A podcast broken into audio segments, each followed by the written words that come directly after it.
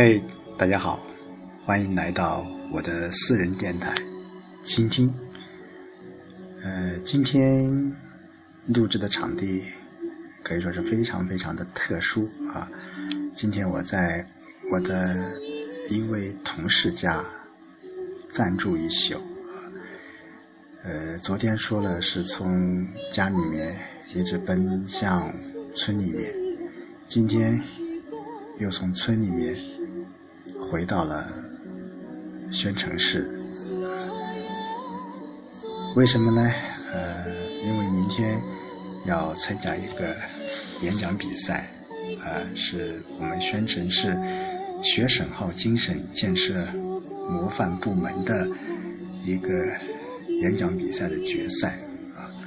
今天下午是一个彩排，哎呀，感触。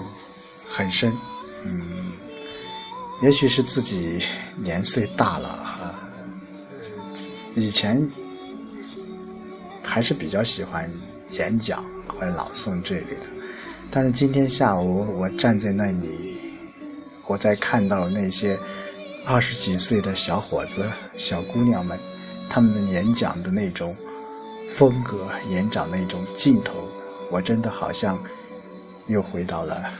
二十几岁，当然和他们相比，我有我的优势，但是我觉得他们年轻，他们那种冲劲、那种奋斗劲，是我觉得他们非常棒，真的是呃高手如云，山外还有山。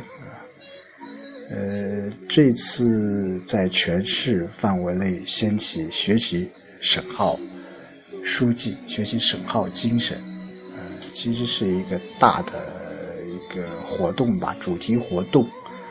当然，我是第六批选派干部，啊，可以说与省号所从事过的事情是不谋而合的，也可以说他是我们的前辈。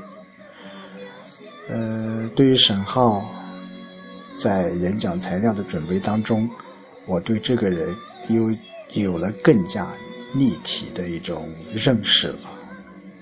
啊，他才是真正的在为民做事，真正的把人民群众放在了心目当中。无论是三只红手印，还是。他的点点滴滴的日记，还是那部第一书记的电影，对我触动都是非常非常大的。嗯，我想用二零零九年感动中国组委会授予沈浩的颁奖词来结束我这一期的录制。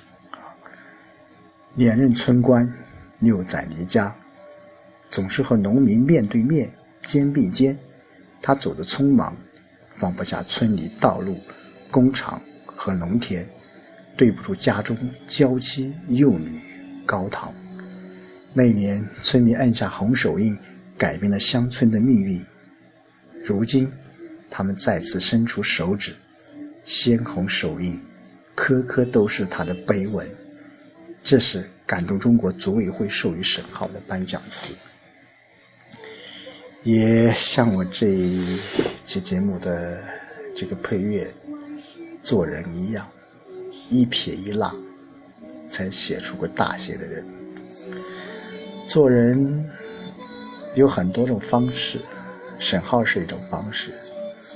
我想做好自己，做好自己本职的工作，做好大写的人。